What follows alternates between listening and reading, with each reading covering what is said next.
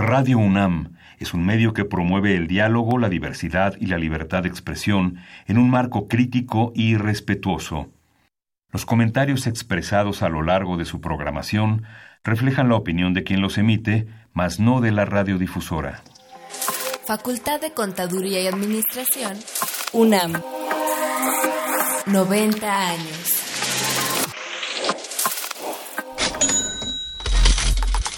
Consultorio Fiscal. María Concepción González de Chicago dice que hace 12 años Radio. presentó suspensión de actividad. Un programa de Radio UNAM Hay una PTU entonces que se determina. y de la Secretaría de Divulgación y Fomento Editorial de la Facultad de Contaduría y Administración. Si bien es cierto, estamos, hablando- estamos comentando todo lo que tiene con la contabilidad. Tocaremos el tema de las deducciones personales, obviamente, porque no son tan fáciles de aplicar en realidad. Consultorio Fiscal.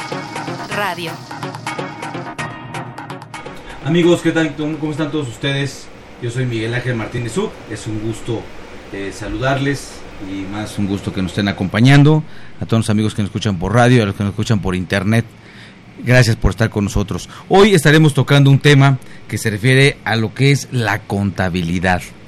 Ya hace un tiempo que, bueno, muchos años, ¿no? Que han querido eliminarnos a los contadores, ¿no?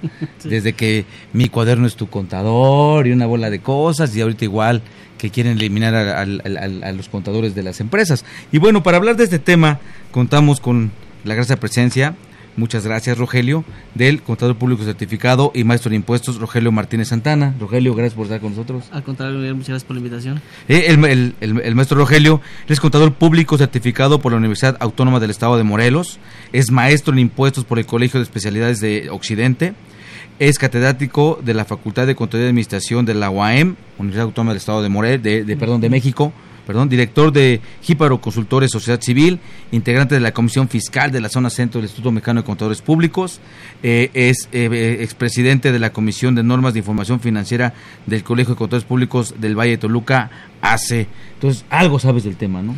Pues tratamos de conocer este tema que es tan importante y que es tan relevante, mi estimado Miguel. Muy bien, gracias amigos, este, perdón, gracias Rogelio por estar con, con- con nosotros también. Y bueno, les, este, les, les recuerdo nuestros teléfonos en cabina, que son el 55 36 89 89, nuestra alada que es el 01 850 52 688, así como también nuestro Twitter, que es arroba con su fiscal, en donde pues bueno, puedes también estar este, escuchándonos y viéndonos, ¿no? Vamos a ahorita a que escuchen la siguiente información. Consultorio Fiscal. Radio.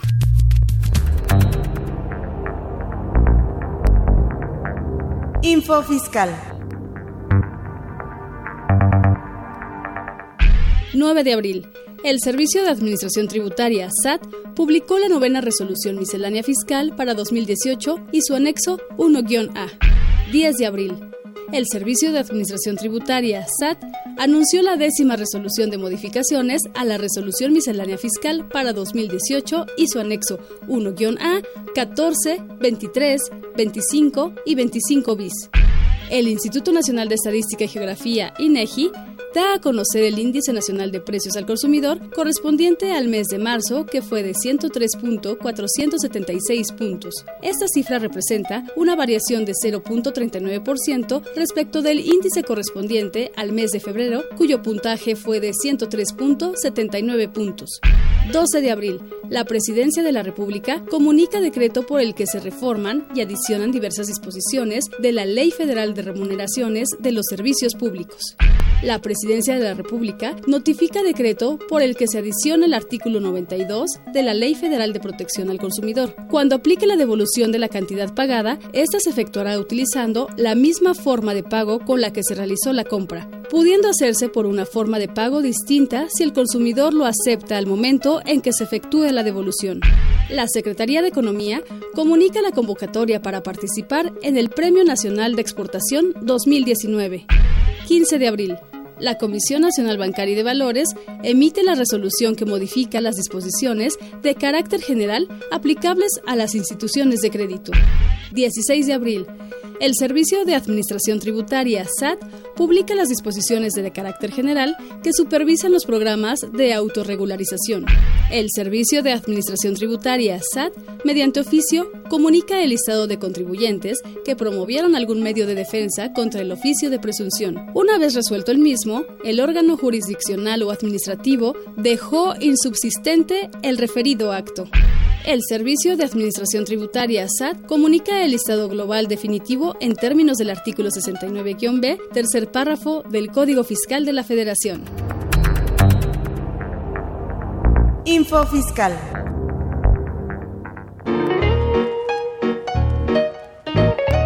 El físico atrae, pero quien resuelva tus problemas fiscales, ay, enamora.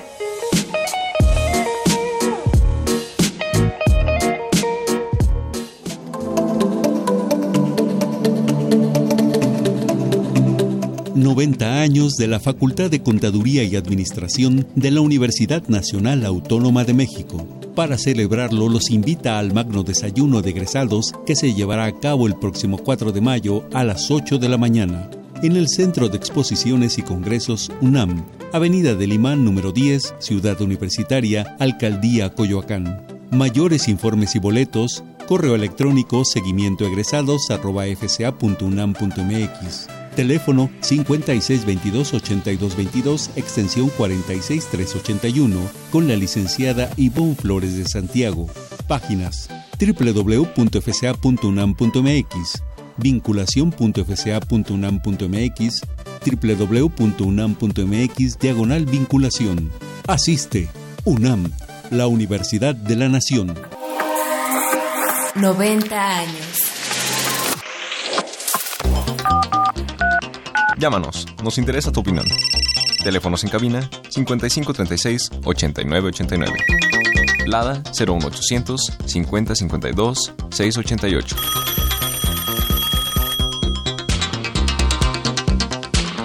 Bueno amigos, pues esas fueron las principales publicaciones en el diario oficial de la Federación, así como también la invitación para el magno desayuno de egresados, ¿no?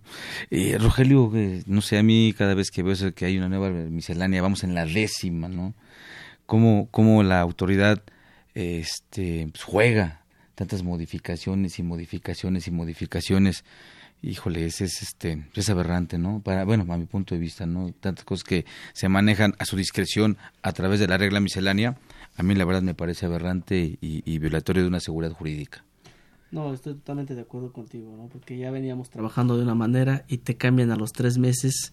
Entonces dices, ¿por cuál me voy, no? Aquí, bueno, creo que la autoridad lo que está pretendiendo es una fiscalización mucho más acelerada, mucho más efectiva, pero está descuidando muchas cosas. Eh, hace rato comentábamos que al contador no lo tienen bien visto las autoridades. creo que ese es un, un problema que tenemos con ellos. No sé por qué no nos quieren pero entre más modifiquen, el contador se va haciendo más indispensable. No sé qué opinas de eso, pero el contador cada vez se viene más fuerte, porque ahorita que entremos al tema, no me quiero adelantar, vamos a tocar unos puntos importantes de este tema. Y, no nada más el contador, amigos, en el asesor fiscal.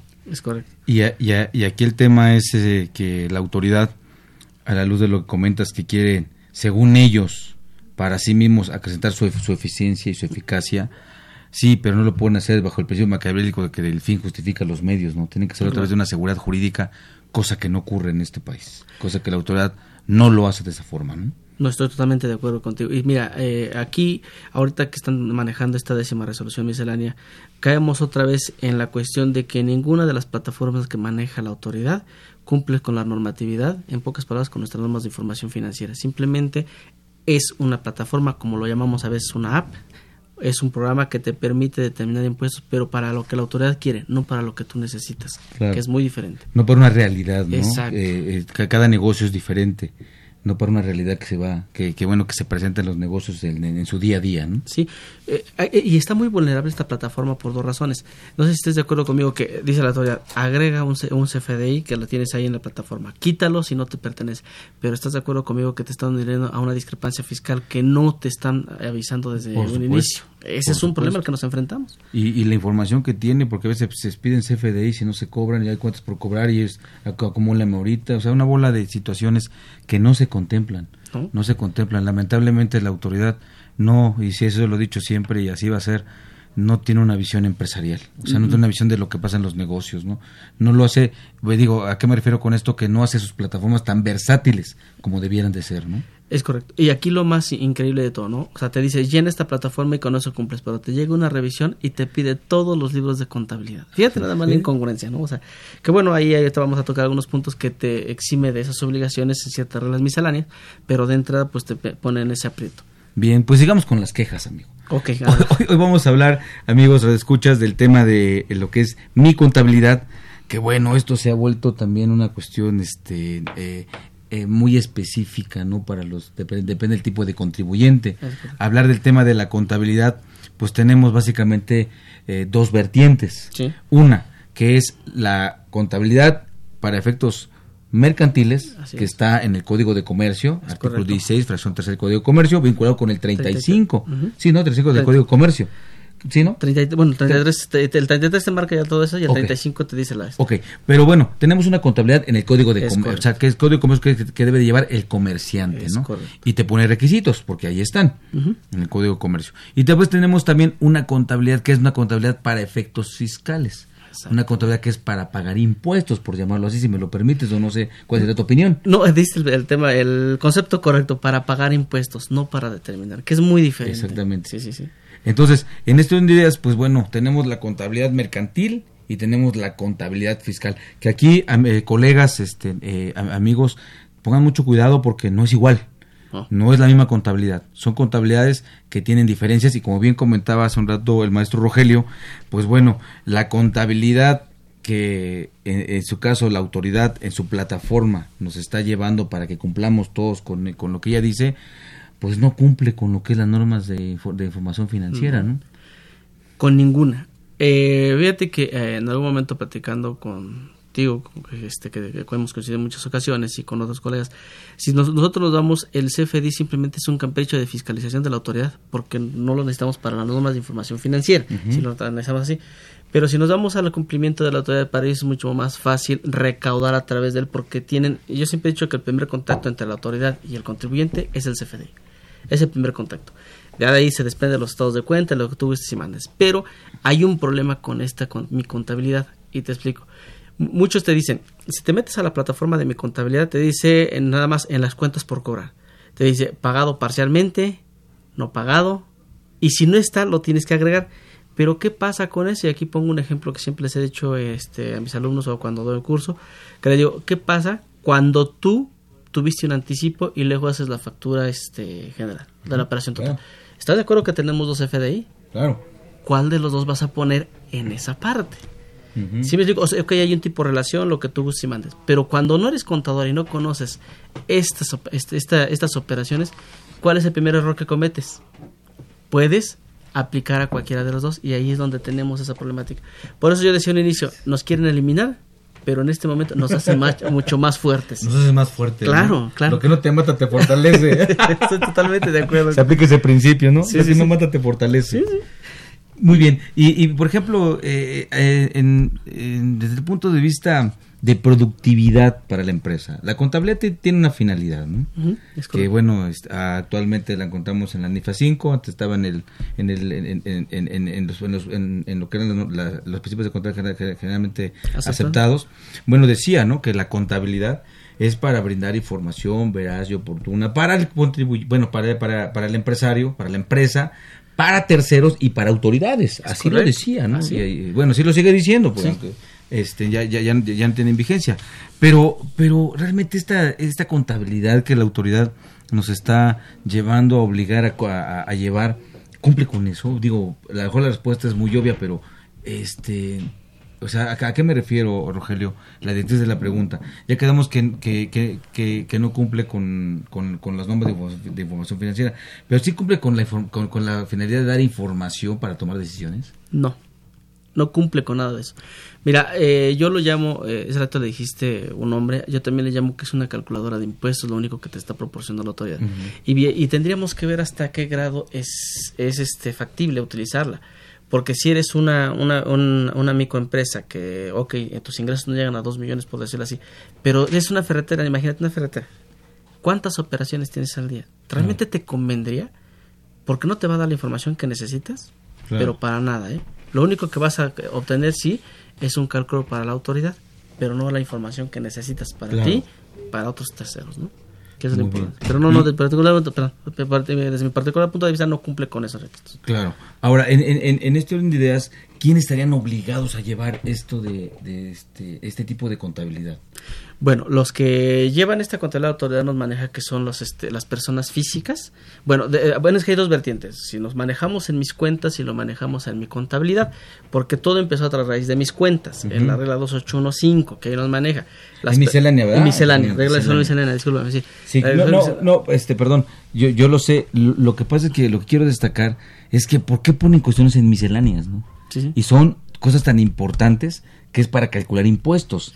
Y aquí no olvidemos, y, y aquí les, les hago ese, ese- ese- ese llamado, amigos radioescuchas, eh, vean el artículo 33, fracción primera, inciso G del Código Fiscal de la Federación, en, en, en ese inciso G, después del punto y seguido, vean lo que establece, ¿no? Y aquí lo, lo que se usa, como tú bien dices, es una calculadora de impuestos, se está metiendo con la base. Sí, nada más. Y ahí dice, y, y la- y la- el, el código es muy claro, ¿no? Que dice que no establece obligaciones ni cargas adicionales a las que dijo la ley. Aquí nada más déjame hacer un poquito de, antecedente en función para llevar una contabilidad.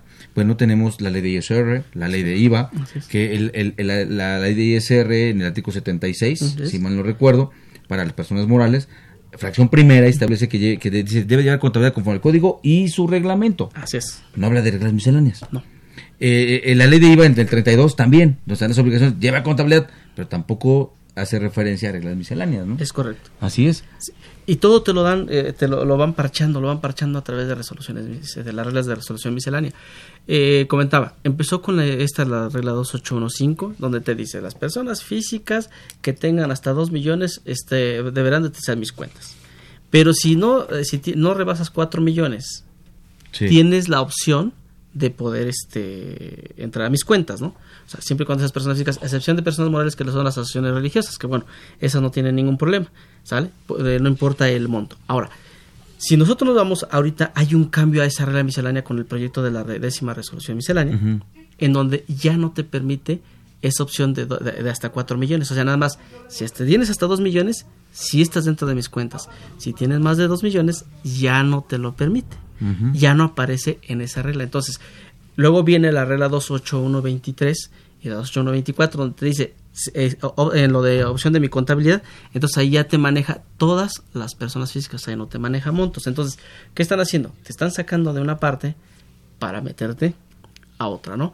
Yo, yo soy, eh, yo esta ahorita lo veo opcional. Yo valoraría, en lo personal, valoraría si conviene meterte a mi contabilidad o mejor mandar tu contabilidad electrónica porque te permite parámetros más importantes. Eh, ¿En este es una u otra? Sí, este, no.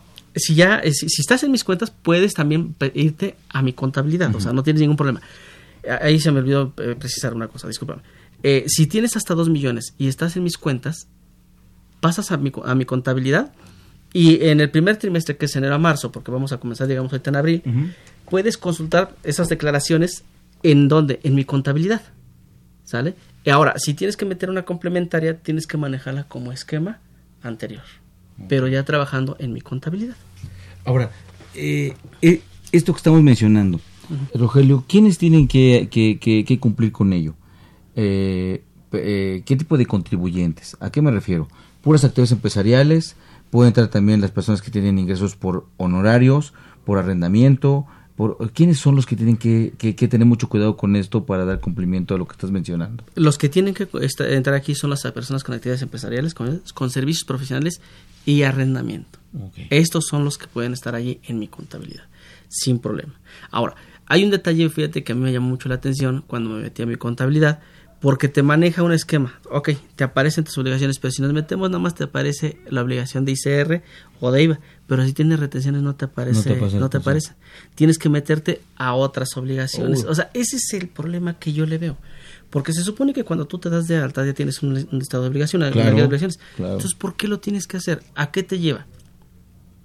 Ah, Puede ser que si desconoces el tema o si no lo has analizado, puedes dejar de estar omitiendo esas declaraciones y te has sacado a ciertas multas. Claro. ¿Estás de acuerdo? Claro, eh, está propiciando que cometas errores. Estoy de acuerdo. ¿Para qué? Pues para que te lleguen las multas y haya una, una, un- un- un- un- una recaudación a través de esas multas, ¿no? Es correcto. No es, no está claro. Ahora, si yo, por ejemplo, no, no tengo conocimiento de nada de eso. Y por alguna razón me aventuro y me meto al portal, está en el portal del SAT. ¿no? Es correcto. Eh, me meto al portal. Sí podré entenderle o está muy claro, si es amigable el, este, el, sistema para yo poder cumplir o, re- o, o- o- o es muy complejo, es, es muy complicado navegar en ese sistema. Te voy a dar dos respuestas ahí. Una, es fácil subirlo para la autoridad. ¿Por qué? Porque agre- agregas FDI, eliminas lo que tú estimandes. Pero es difícil si no tienes el conocimiento fiscal. ¿Por qué? Porque puedes estar agregando que, algo que ni siquiera tienes que pagar. O sea, es a lo que yo me refería al inicio. O sea, sí, la plataforma yo la veo viable para cuestión de cumplimiento. Pero tú sabes. Pero yo porque yo no conozco. sé. O sea, mi, mi- mi ejemplo es que yo no sé. Yo pues, Mm. puse una trapalería, estoy en la, en la actividad empresarial y digo, bueno, pues pues me quiero ahorrar porque voy, voy este, el tema del contador, ¿no? Y prefiero sí. no tener eh, problemas y estar a mano con la autoridad. Y opto por, por, por, por tomar el tema de mi contabilidad. Si No. es amigable, si es... No, no es amigable porque necesitas conocer, es lo que te comentaba. No. Yo, bueno, más bien, o sea, como te recomiendo, o sea, agregar los FDI sí, sí lo puedes hacer porque es como cualquier programa, pero no es fácil porque necesitas tener los conocimientos técnicos. Ok. Recuerdo que conocimientos fiscales, conocimientos este, contables. ¿Por qué? Porque si, lo que te, te pongo el ejemplo que te decía hace rato de los FDI, ¿no? Imagínate, tenemos el- el- la, la idea de que todos los FDI declaras impuestos. Si eres persona física, trabajas o declaras, perdón, a flujo de efectivo. Entonces, ¿qué pasa? Imagínate, agregas todos tus FDI que tengas ahí, vas a declarar impuesto por algo que, que no debes de pagar. Claro, O sea, al- es a lo que los me refiero. cobrado, ¿no? Así es.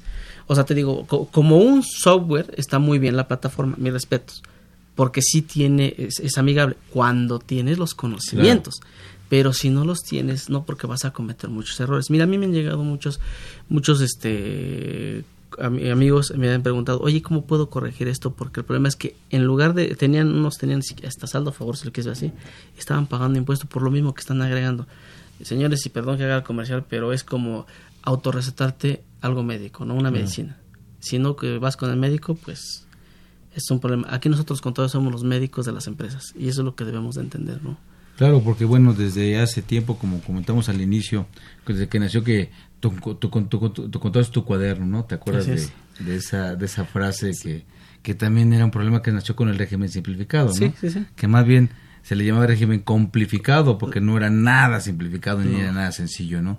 Había que tener, como tú bien dices, conocimiento previo técnico y de disposiciones fiscales para poder cumplir con ello, ¿no? Es correcto. Cosa que el empresario, pues bueno, eh, o, se pasa leyendo la miscelánea, porque ya vamos en la décima, porque en este caso, y además el código, y además la ley de renta, y o se dedica a su negocio, ¿no? Sí, sí, sí. O sea, se dedica a ser productivo, se dedica hasta a estudiar, ¿no? Claro. Y, y lo acabas de decir bien, mira, el contador por algo estudió y por algo tiene el conocimiento, ¿no? El empresario se dedica a hacer dinero, que es su función, o a, a su comercio, a lo que conoce. Entonces, aquí yo sí suele dar, sí la autoridad tiene la intención de, como decía un rato, de hacernos a un lado, pero aquí el empresario debe de entender que el que conoce es el contador, ¿no? O sea, ese es no hay más. Ahora, eh, independientemente de esta plataforma, yo sí soy de la idea que la contabilidad debe de cumplir las normas de información financiera. Por supuesto, para eso están. Claro. Si no, imagínate. Mm, ¿Cuántos casos no hemos sabido de que por no tener unas, unas cuentas sin cobrar, así por ejemplo, por decirlo, en contabilidad, por no tener las se han perdido este esa deducibilidad Claro. ¿no? en juicios? No, y, y, y, por ejemplo, el, ese paradigma que se ha creado y se ha hecho famoso de tener en, en nuestro catálogo en nuestro catálogo de cuentas en base en una cuenta hecha en base a las normas de información financiera que tengamos ahí la cuenta de no deducibles, ¿no? O sea, Claro. Es una aberración. Sí, sí. Terrible. Pero pues se ve normal, se ve normal como que tenerla ahí la cuenta de no deducibles cuando no tiene que hacer en una cuenta, una cuenta, un- o sea, bueno, una, una cuenta de, de su cuenta, en una cuenta de gastos, no tiene nada que hacer, ¿no? No, estoy totalmente de acuerdo contigo. Y entonces también eso hace que, eh, pues también, eh, lamentablemente, pues muchos contadores se vayan con la finta, ¿no? Sí. Y lo que es peor aún, eh, híjole, ¿cómo decirlo? Pero hay que decirlo, ¿no? Algunos maestros en las escuelas lo enseñen y digan que está bien. Y eso, Eh, y eso no está bien. No, no está bien porque eh, ahorita, por ejemplo, que estoy dando clases, te enfrentas a muchos problemas de desconocimiento de los chicos. Claro. Y cuando llegas y mencionas ciertos puntos, pues se les complica, ¿no? Porque posiblemente no lo habían visto. Desgraciadamente así pasa. Bueno, ahorita que tocas ese tema, te pongo un ejemplo clarísimo, mi estimado Miguel. Un activo fijo. Vamos, soy, utilizo mi contabilidad. Me compro un Mercedes, ¿este qué te parece? Bueno, un Audi, ¿no? Porque vamos a poner... Ya estoy haciendo comercial, a ver si no me lo cobran. bueno, un carro. Un de- auto, Un auto. un auto. Un auto. Un auto de los de dólares. De dólares. a ver si no me cobran el comercial. Un auto de, de un millón de pesos. Lo metes. ¿Dónde está el registro de la parte? O sea, porque una cosa es la, la financieramente, y, y ahí coincido con un colega, no existe la parte no deducible de un activo, lo que tú acabas de comentar. Pero nos hemos casado con esa idea. Claro. Y si estás en mi contabilidad, ¿cómo vas a separar la parte que te permite la, este, la ley del impuesto a la renta y la otra parte cómo la vas a manejar? Claro. O sea, yo esa- e- esos puntos son los que nos hemos enfrentado. Ok, vas a depreciar nada más hasta el tope de 175 mil, eso me queda claro. Pero ¿cómo lo vas a tener registrado tu activo fijo? Claro. Ese es a lo que yo voy, ¿no? Sí, pues bueno, no, no es tan funcional el tema de, de, de- de mis cuentas. Aquí sí, pues hacemos el llamado a la autoridad de que, bueno, pues, si quiere que lo, que lo hagamos, que pues también sea, sea un- un- una, un- un- una plataforma que pues no, que cumpla todas las expectativas, ¿no? Que también, bueno, todas las necesidades, perdón, todas las necesidades que, que se dan y que sí analicen adecuadamente lo que pasa en las empresas, ¿no? Sí. Porque pues te metes allá y de repente pues no te queda de otra más que esto, esto, esto, esto, porque el sistema así está, y si no, pues es el sistema. Y vas a la desorientación fiscal, ahí con los del SAT, y te es lo mismo. Sí. Y aparte lo que te digan, lo que te digan, nadie se hace responsable porque no te dicen, aquí usted vino a asesoría, nosotros le dijimos que es así, si lo hizo mal fue porque nosotros lo hicimos y tenemos una responsabilidad. No, nada más así es, y si te equivocaste, pues a la, a la buena. Y a falta que ellos le hayan entendido también para podértelo, para podértelo explicar, ¿no? Sí, sí. Coincido contigo porque estos chicos a veces desconocen muchos temas, los que están allí en orientación fiscal, y te dicen una cosa y siempre con el afán de recaudar, nunca con el afán de orientarte, ¿no? de desorientarte para que vengan esas multas tan maravillosas que Sí. les fascinan estar cobrando la autoridad, ¿no? Pues bueno, vamos a ir ahorita a, a nuestra cápsula para que veamos qué contiene nuestra revista en esta quincena. Consultorio Fiscal Radio.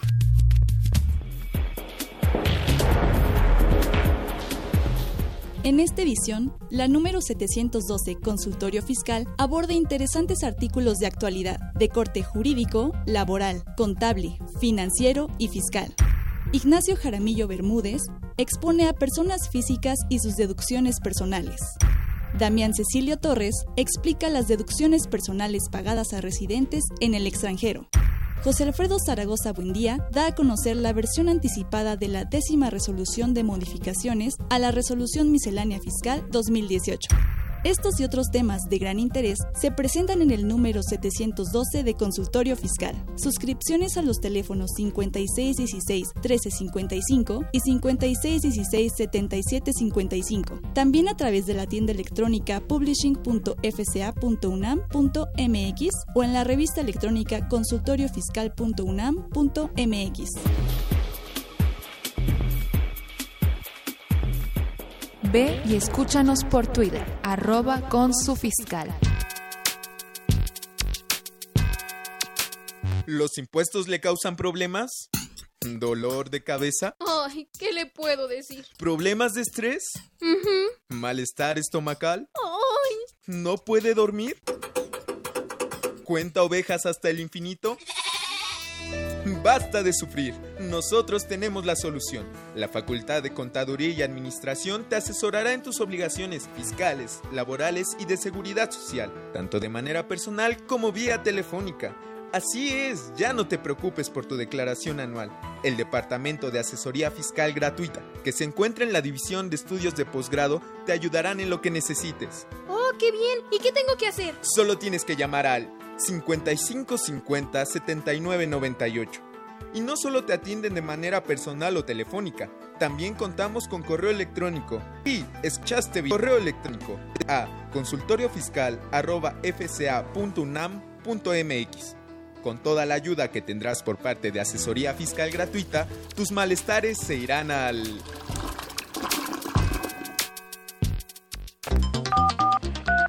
Llámanos, nos interesa tu opinión. Teléfonos en cabina 56 89 89. Lada 01800 50 52 688. Bien amigos, pues bueno, también les, les comento que para efectos de cualquier asesoría, alguna profundidad más en el tema que estamos platicando el, de- el- día de hoy, pues bueno, también eh, pueden acudir a los teléfonos que se mencionaron en lo que es nuestra asesoría en la Facultad de Contaduría y Administración. Muy bien, Rogelio, entonces en, el- en este caso de mi contabilidad, eh, ¿tú qué le sugerirías a, a, a nuestro amigo de escuchas? ¿De llevarlo o no llevarlo? ¿Qué cuidados? ¿Qué, qué le sugerirías? ¿Cuál es tu sugerencia para ellos? Mira, mi sugerencia es si tus operaciones son de muy pocos este, comprobantes, ocúpala porque te puede ayudar a cumplir, te evitas la DIOT, te evitas la cuenta electrónica, te evitas... Pocos comprobantes. Pocos comprobantes. Porque cuando ya lleva un, un- un volumen alto de comprobantes, y- yo estoy analizando y es mucho más trabajo que si entregas tu balanza, tu catálogo mes a mes. De verdad es una, una carga importante. Hemos hecho ese análisis y yo sí te recomiendo, si tienes pocos comprobantes, ocúpala, digo, te evitas. Nada más, mucho cuidado porque te hacen un cuestionario maléfico al final de cuando optas por mi contabilidad, en lo que te preguntan cuánto tiempo te tardaste, si realmente... eh, eh, la, la encuesta es prácticamente, es, ¿necesitas o no necesitas contador? Claro. ¿Quién te ayudó? Tu abuelito, tu primo, tu- o sea, todo mundo, ¿no? Este, entonces, eh, sí, este, lo podrías ayudar si no tienes muchos movimientos, pero si los tienes, si tienes bastantes, yo te recomiendo que mejor utilices un programa para que entregues tu contabilidad y entregues tu contabilidad correctamente. Claro. Sí. Porque recordemos que también debes de ocupar, este, si te si es este, co- dedicas al comercio, pues manejas cosas que son costo de ventas, inventarios, todo este rollo. Entonces, yo creo que sí es, es importante analizar todo este detalle, Miguel, Claro. y pues que la, la gente lo... Ahora, lo- eh, una, una pregunta. Si yo opto por mis cuentas, por mi contabilidad, y de repente pues me doy cuenta que no me es práctico, eh, ¿puedo salirme? Ah, bueno, o ya, no, es hasta el siguiente año. O ya llegué para que llegue, llegué para, para que ya, ya me casé con él. ¿Es por Bueno, año? Es por año, es por Ok. año, es por año. Entonces, no, no le veo problema, es, terminas este Entonces, en atento al artículo sexto del Código Fiscal, es donde te dice que cuando, la- la- la- cuando tienes opciones, Si yo tengo la opción de llevar mi contabilidad y hacer lo que es mandar mi contabilidad electrónica, o el, el tema de mi contabilidad, si tomo la opción, es por todo un ejercicio. Es correcto. Sí, ahora, es, ahorita que tocaste ese tema de- del artículo 6, ¿qué problemática se viene? Porque fíjate, te relaciona mi contabilidad con lo que hemos comentado, pero también te autodetermina la autoridad de tus impuestos de acuerdo a esa regla 2855, ¿no? Ujú. O sea, eh, eh, eh, va- ahorita, bueno, ahorita que entremos al otro tema lo, lo voy a, a tocar, a explicar esa parte, pero sí sigue amarrando mi contabilidad con tus FDIs y con otras Claro. operaciones que tengas, ¿no? Claro. Bueno, como último comentario, mi contabilidad yo creo que como para determinar los impuestos que quiere la está bien, pero no para llevar una contabilidad sana. Claro. Un, un SAT nos vigila. Un SAT no- Un SAT nos Un vigila. SAT nos vigila. Muy bien. Entonces, eh, para efectos de otros o, o- o- otra contabilidad fiscal, ¿m? Que también se llama lo que es mis cuentas. Sí. Es, es- Prácticamente es lo mismo, prácticamente digo lo mismo porque ahí ya, ya acumulas, pero hay una diferencia que ahí puedes facturar. Puedes facturar directamente de mis cuentas. La diferencia es que aquí, como comentábamos, eh, muchos estamos o, o creemos que nada más mis cuentas es para los RIF, pero no, realmente es para las personas que tengan menos de 2 millones, las personas físicas con actividad este, empresaria, bueno, del eh, de la- bueno, todas esas secciones de eh, servicios profesionales, actividad empresarial, todo este, este arrendamiento, pero realmente es hasta 2 millones. Ahora, de ahí hasta ahorita, hasta el día de hoy, que no sea, este, no es oficial la décima resolución miscelánea, puedes estar si tienes hasta 4 millones, por la opción que te decía de 2 a 4 millones, hasta ahorita. Ya estando la miscelánea, pues ya no, no se podría ya no te va a poder, te limita también situaciones. Vamos, miren, tenemos unas preguntas de, de nuestros amigos de escuchas. Gracias por, por comunicarse con nosotros. Nos pregunta este Diego Olvera, de este, nos llama de Hidalgo. Gracias. Un saludo también a nuestros amigos de Hidalgo. Dice, las personas eh, pertenecientes al régimen de incorporación fiscal, pregunta, ¿pueden seguir pagando la gasolina en efectivo? Eso no ha cambiado. Eso no ha cambiado. O sea, nada más aquí lo que cambió fue la plataforma del, de presentar mi contabilidad. O sea, no, afortunadamente no cambiaron los requisitos. Muy bien. También nos llamó Eduardo Gómez. eh, él nos habla de Ticomán. Ujú. Ujú. Está en Morelos, creo, ¿verdad? Ticomán. Ay, desconozco, ¿no? Está en Morelos, No. creo. bueno. Un saludo también. Dice, si el impuesto que devuelve el SAT a causa de la, de la declaración anual, ¿sí? Entiendo que tuvo un saldo a favor y se lo devolvieron.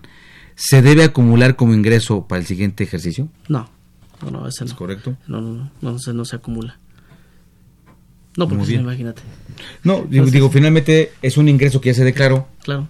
Nada más que el impuesto salió saldo a favor, ya estuvo declarado. Claro. Ya cuando me, eh, eh, hu- hubo, hubo un impuesto en, en exceso que ese ingreso, también veámoslo así, el ingreso que yo perci- bueno, que percibió, que percibió un contribuyente, en este caso una persona física, ese ingreso, una parte se convirtió en impuesto. Claro. Que es lo que pagó. Que es lo que y ahí pagas. pagó de más, pero sí lo declaró. Entonces sería una doble, se- sería, sería volverlo a declarar otra vez, ¿no?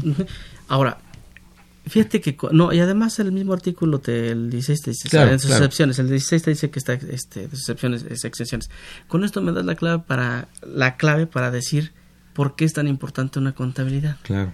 Porque en el saldo a favor, ¿qué pasa? En la contabilidad lo, lo relacionas perfectamente, ¿no? ¿Será que amo a las NIF? Yo creo, no, ¿eh? no, no, no, es que este, pues por algo está, ¿no? Sí, claro. Por algo está la contabilidad y yo le pues no andaba tan mal. No, no, no. no andaba tan mal, ¿no?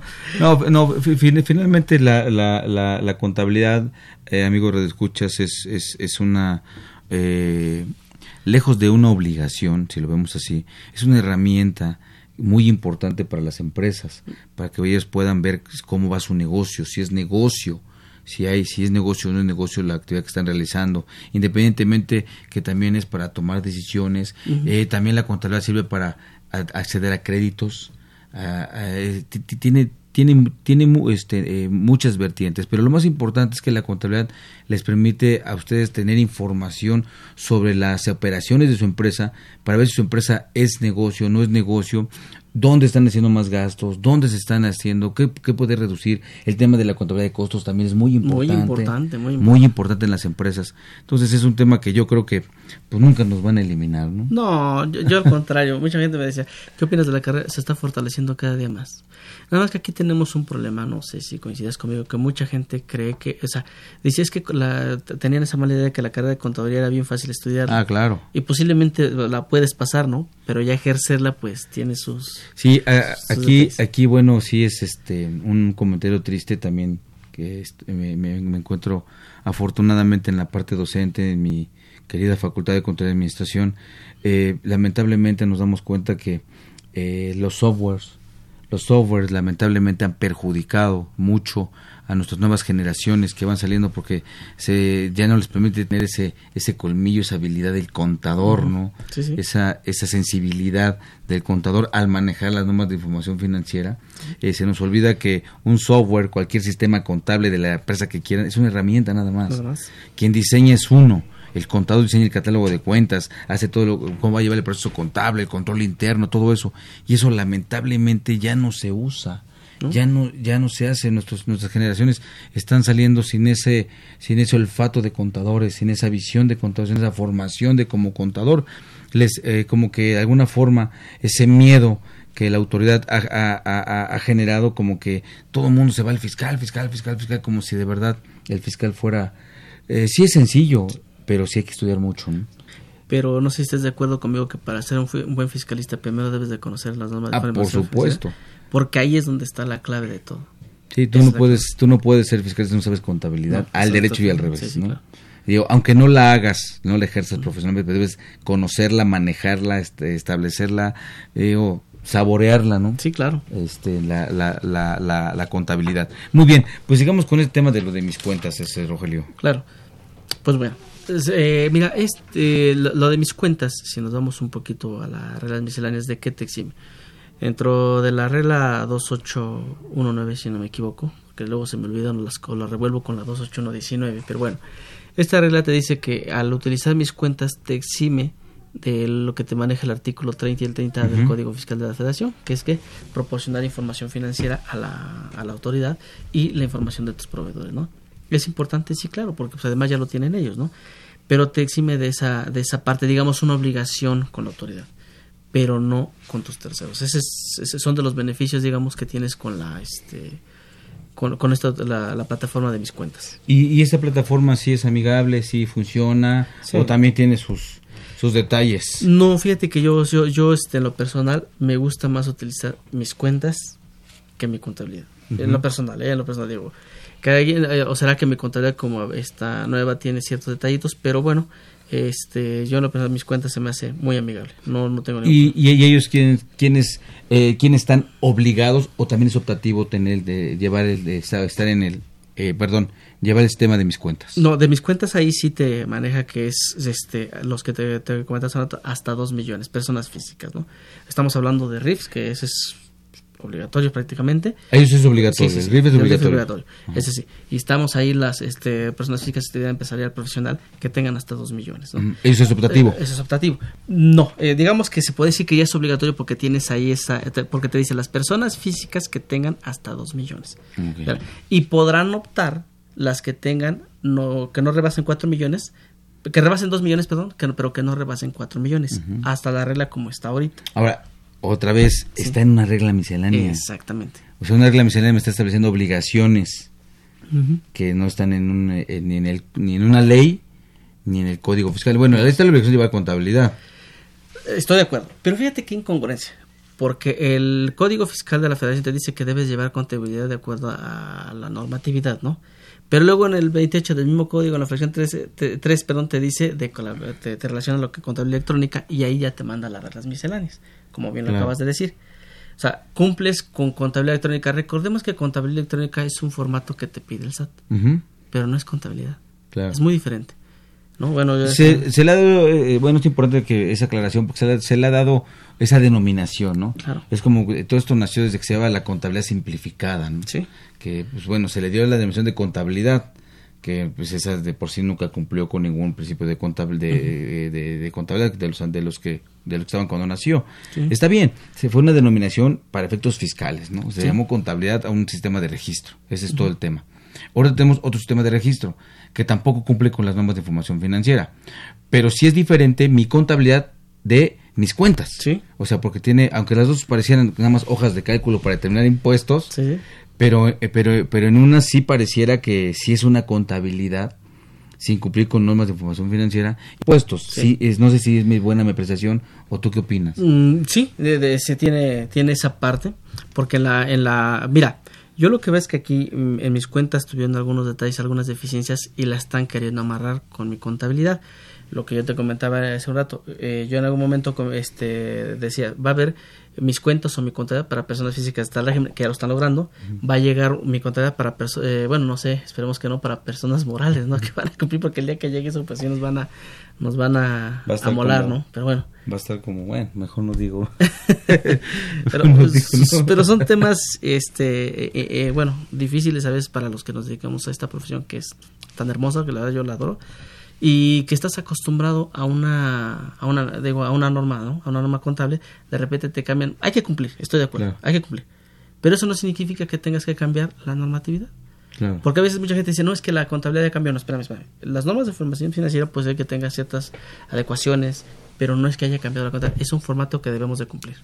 Nada Claro, más. por supuesto. Y, y bueno, aquí también, eh, eh, a, a mí la verdad, todo lo que tiene que ver con la cuestión de las reglas misceláneas, eh, de, de- eh, de hecho, de la forma en que lo hace la autoridad, no que la miscelánea sea mala, no, la forma en que lo hace la autoridad y lo que establece allá es lo que lo hace eh, ilegal, sí. ilegal. Eh, esto mismo se ve eh, violatorio del artículo 32 de la Ley de Ingresos de la Federación, Sí, sí. cuando ahí dice que lo que se debe dar es seguridad jurídica a los contribuyentes, ¿no? Y repito, vamos en la décima resolución miscelánea, ¿no? Sí. ¿Cuál seguridad jurídica, no? No, no, no, Y, al establecer obligaciones que no están, o sea, eh, obligaciones adicionales que no están en el Código Fiscal, ahí es en donde, cuando decimos que la miscelánea no puede ir más allá, ¿no? No. Del Código, no puede ir más allá que la ley fiscal. Bueno, ese decir no puede ir más allá es justamente lo que hacen. Establecen obligaciones, establecen situaciones e incluso ingresos y deducciones Que no tienen, que no, de- que no deberíamos de cumplirlo de la forma en que lo está haciendo la autoridad. Pero bueno, así están las cosas. Vamos ahorita a nuestra cápsula de En Déficit y continuamos con ustedes platicando de este tema de mis cuentas.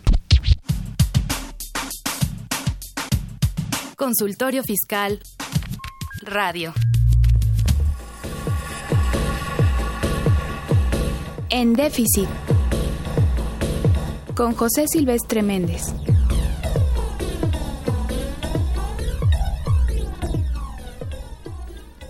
Para poder hablar de una cuarta transformación como pretende el gobierno de Andrés Manuel López Obrador, es necesario que el Estado asuma un papel o rol diferente en la conducción del país.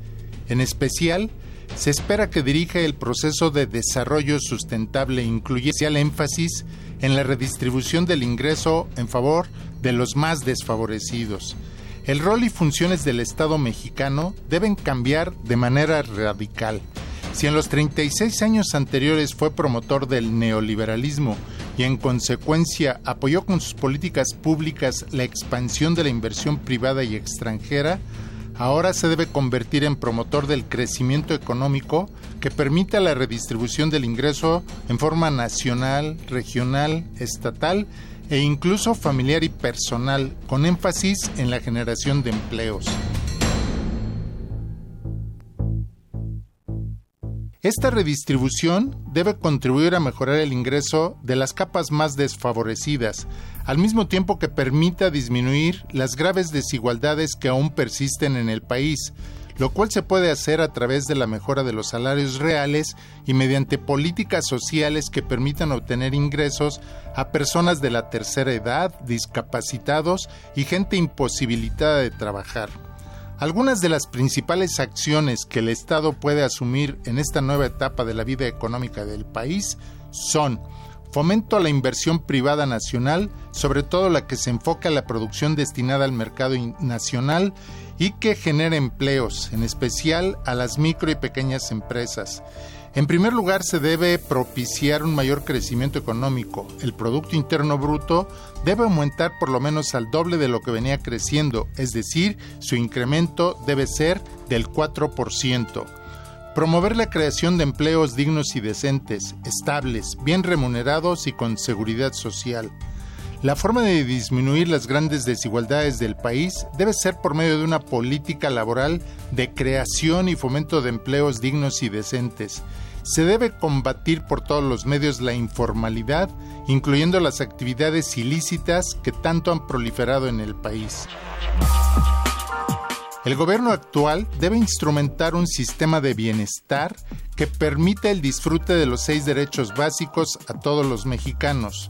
Estos derechos son alimentación, educación, salud, vivienda, disfrute de un medio ambiente sano y derechos laborales. A estos derechos fundamentales agrego dos más, seguridad y tiempo libre para el ocio.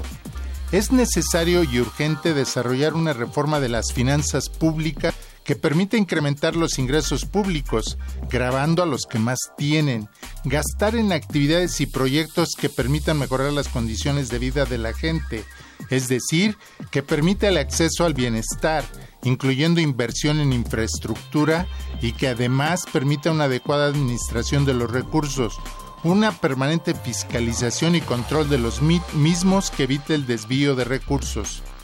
Para que el proyecto gubernamental represente una verdadera transformación, no se debe permitir ninguna forma de corrupción en ningún nivel de gobierno.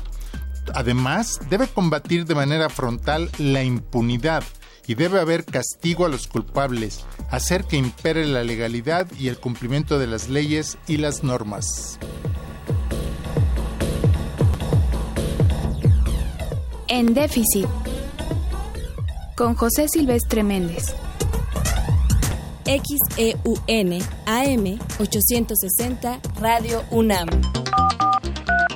Llámanos, nos interesa tu opinión.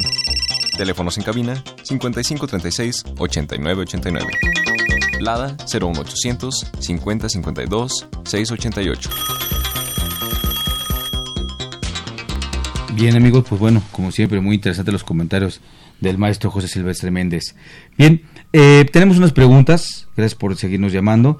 Eh, no se fue de llamarnos Mónica Martínez, de aquí de la Ciudad de México. Eh, ella, ella pregunta, ¿el pago de una pena convencional que se cobrará al proveedor por un atraso en la prestación de servicios puede causar IVA? Sí. Sí, la respuesta sí, puede causar IVA. Sí, puede causar, sí. sí. porque no, no, olvidemos que la ley del IVA establece que es así la contraprestación y todo lo que se le va a adicionar y más si lo tenemos establecido evidentemente en un contrato y por esa pena convencional se va a expedir ese, ese, ese, comprobante. Por supuesto que sí este, sería causante de- del impuesto al valor agregado, ¿no? Eh, no es lo mismo una pena convencional que una indemnización, son cosas diferentes. Sí, sí, ¿Mm? es cosa diferente. Bien, aquí nos dicen también, el régimen de incorporación fiscal, alguno de, eh, perdón, es de Marta Espinosa, de Toluca, ¿eh? Mira, de, de de Puerto Rumos. Dice, el régimen de cooperación fiscal, algunos de mis proveedores no me emiten facturas por las compras que les hago. ¿Podría autoemitir esas facturas para comprobar esas, esas compras? No, no, no, porque no estamos hablando de tu facturación. Si me permites hacer aquí un, un comentario, estimado Miguel, es lo que comentábamos al inicio. Recordemos que el hecho de que estés en el régimen no te exime de las obligaciones y los requisitos que te pide el artículo Ah, eso es 29A importante, del Código Fiscal de la. Federación, ¿no? Debes de cumplir con todos los requisitos para que sea deducible. No, no, no, no el hecho de estar en esta plataforma, que es lo que ha confundido a los este, contribuyentes, ¿eh? que, que la autoridad se hace creer que con el hecho de ya estar en esta plataforma ya cumples con todo y no es cierto, eso es mentira. Por lo que nos enfrentamos a estos Y la misma autoridad también se percata de eso. Claro. Y, genera conflictos. Genera conflictos y te genera ahí multas, y te- porque eso no va a ser deducible para esta persona y ya tiene un problema fiscal ahí, ¿no? Claro, claro. Entonces sí hay que cuidar bien este esa recomendación que hace el maestro Rogelio de una cosa es cumplir con eso para registrar mis operaciones y calcular mis impuestos y otra cosa es las demás obligaciones que debo tener tanto con los comprobantes que pido con los co- como con los comprobantes que voy a recibir para justificar mis gastos y que sean deducibles, ¿no? correcto, Mi- es o mis correcto. erogaciones Sí, en sí. general. Bien, una pregunta más que hace Luis Hernández de aquí también, sabe también de aquí de la Ciudad de México. Dice, la regla 2.8.1.5, referente a mis cuentas, ¿está vigente aún el día de hoy? Hasta el día de hoy está vigente y va a seguir vigente, pero con los cambios que ya dijimos. Hasta el día de hoy está vigente en cuestión de hasta 2 millones que debes de estar y la opción hasta 4 millones si este cumples ese régimen de actividades profesionales. Y eh, a partir de que se o sea oficial la regla, la regla miscelánea, pero la resolución miscelánea, la décima resolución, entonces estaría vigente también, pero nada más hasta 2 millones. Ok. ¿Sale? Muy bien. Hay que, hay, hay que verificar bien eso este, eh, de, de la décima res- res- resolución miscelánea, ¿no? Se acaba de publicar. Eh, bien, eh, también nos habló Víctor Robledo, de aquí de la Ciudad de México. Dice, si una persona física rebasa 2 millones en 2018 y viene pagando, eh, perdón, y viene apegado a la regla miscelánea 2.8.1.5, ¿sí? Hasta el mes de marzo de 2019. Sí. O sea, lo leí mal, pero sí, está bien, sí debe entender. O sea, viene pegado a la regla 2.18 hasta el marzo de 2019. Pregunta, ¿qué ocurrirá con dicha regla si desaparece en 2019? Lo que ocurrirá es lo que comentamos hace un rato. Vas a tener que migrar a mi contabilidad y vas a de ahí tener que declarar de aquí en adelante a través de mi contabilidad. Lo que sí vas a poder hacer es consultar esas primeras tres declaraciones de enero a marzo en mi contabilidad, aunque las hayas hecho en mis cuentas. Sí, porque también el, aclárase, si las opciones son por ejercicio al haber optado por, la, por, el, a- a- por, la- por la- Aplicativo. el aplicativo de mis cuentas. Y tiene razón, ¿no? Sí, sí, tiene toda la razón. Lo que comentabas, eso es una inseguridad tremenda para el, para el contribuyente, ¿no? Porque Claro. la cambias a mitad, bueno, ni siquiera a mitad, a inicio de ejercicio, el primer trimestre, ¿no? Pero pues ya sabemos que la autoridad puede hacer lo que quiera, o sea, la ley les sirve para dos cosas, ¿no? Sí, claro, claro, ese es el Cuando, cuando le conviene, muy legales, según ellos, ¿no? Porque ni siquiera le entienden. Y cuando no les conviene, ah, no, está en regla miscelánea. Ese es el truco, ese es el tema. Es un, es un cáncer tremendo, siempre he dicho yo, la regla miscelánea. Son los trucos, los haces bajo la manga que tiene la autoridad siempre. Lo cual, bueno, a mí sí me, me, me, me, me enfada eh, ese tema de la miscelánea. Porque, bueno, estamos a su, a su discreción y a su voluntad. Claro. Y eso pues no puede ser así, ¿no? No. Y, me- y menos en materia fiscal, cuando desde cuestiones constitucionales, cuestiones de, de la- de las leyes fiscales, el código fiscal, la misma ley de ingresos. Y pues bueno, la miscelánea dice, pues todo eso, a mí, digo, la autoridad fiscal, a mí todo eso me importa un cacahuate, ¿no? Claro. Yo lo hago como a mí se me antoja. Sí, y lo estamos viendo, ¿no? Con estos cambios bruscos que tienen esta décima resolución miscelánea, que por cierto, eh, cabe recalcar que en este año creo que te están vendiendo al 2 por 1 la miscelánea. Sale la séptima, pero viene la octava, sale la novena, pero viene la décima, ¿no? Ese es el problema que tenemos. Una O sea, ya, ya están, ya están, viene, vi- vienen formaditas, ¿no? Sí, sí, eso es un problema, ¿estás de acuerdo? Porque eh, te dicen una cosa en una y ya el cambio vi- previsto viene en la otra y eso creo que es lo que te genera muchos, mucha incertidumbre. Eh, un- una pregunta más, eh, Rogelio. claro. Eh, nos, también nos eh, hizo favor de, que- de- de llamarnos Carmen Rodríguez, del Estado de México. Dice, di- ella pregunta, ¿qué se hace con las actividades generadas si se pasa de un régimen de incorporación fiscal a persona física con actividad empresarial?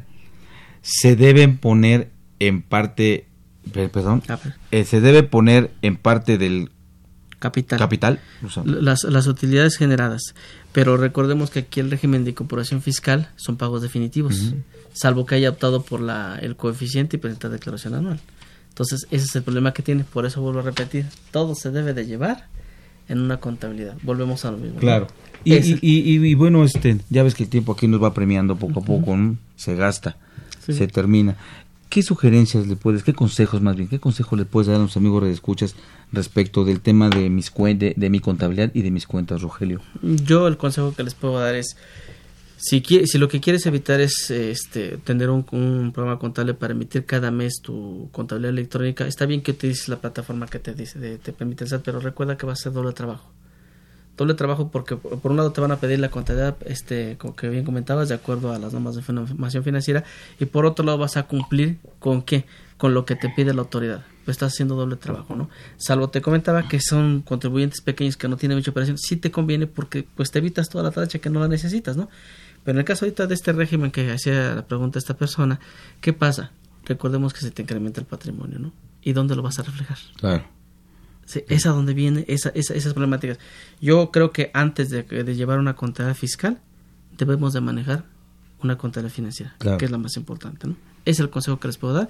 Si les beneficia, utilícenla. Si no les beneficia, pues simplemente cumplan con su contabilidad electrónica mes a mes. Por supuesto, y, si, y, bueno, coincido plenamente contigo y si me permites abonar una consideración, vale la pena destacar que, pues bueno, muchas veces, y ojalá sea en todos los casos, pero muchas veces los negocios empiezan pequeños y van creciendo, van creciendo, van creciendo. Y, y, esa historia, y, se, siguen, se siguen consumiendo con personas físicas, ¿no? Y la historia de inicio, ¿dónde quedó? Eh, si, no hay una contabilidad de origen, ¿no? Y, y cuando van creciendo los, los, los, negocios, pues también tienen acercamientos a ciertos créditos, independientemente con quien sea, pero se, se busca un crédito y ese quien va a dar el crédito, pues también nos pide eh, estados financieros, nos pide información financiera, ¿no? No nada más declaraciones y, y cosas así, nos pide información financiera y si le decimos, oye, pues aquí llevo mis cuentas, pues está bien, qué bueno, pero es una obligación fiscal.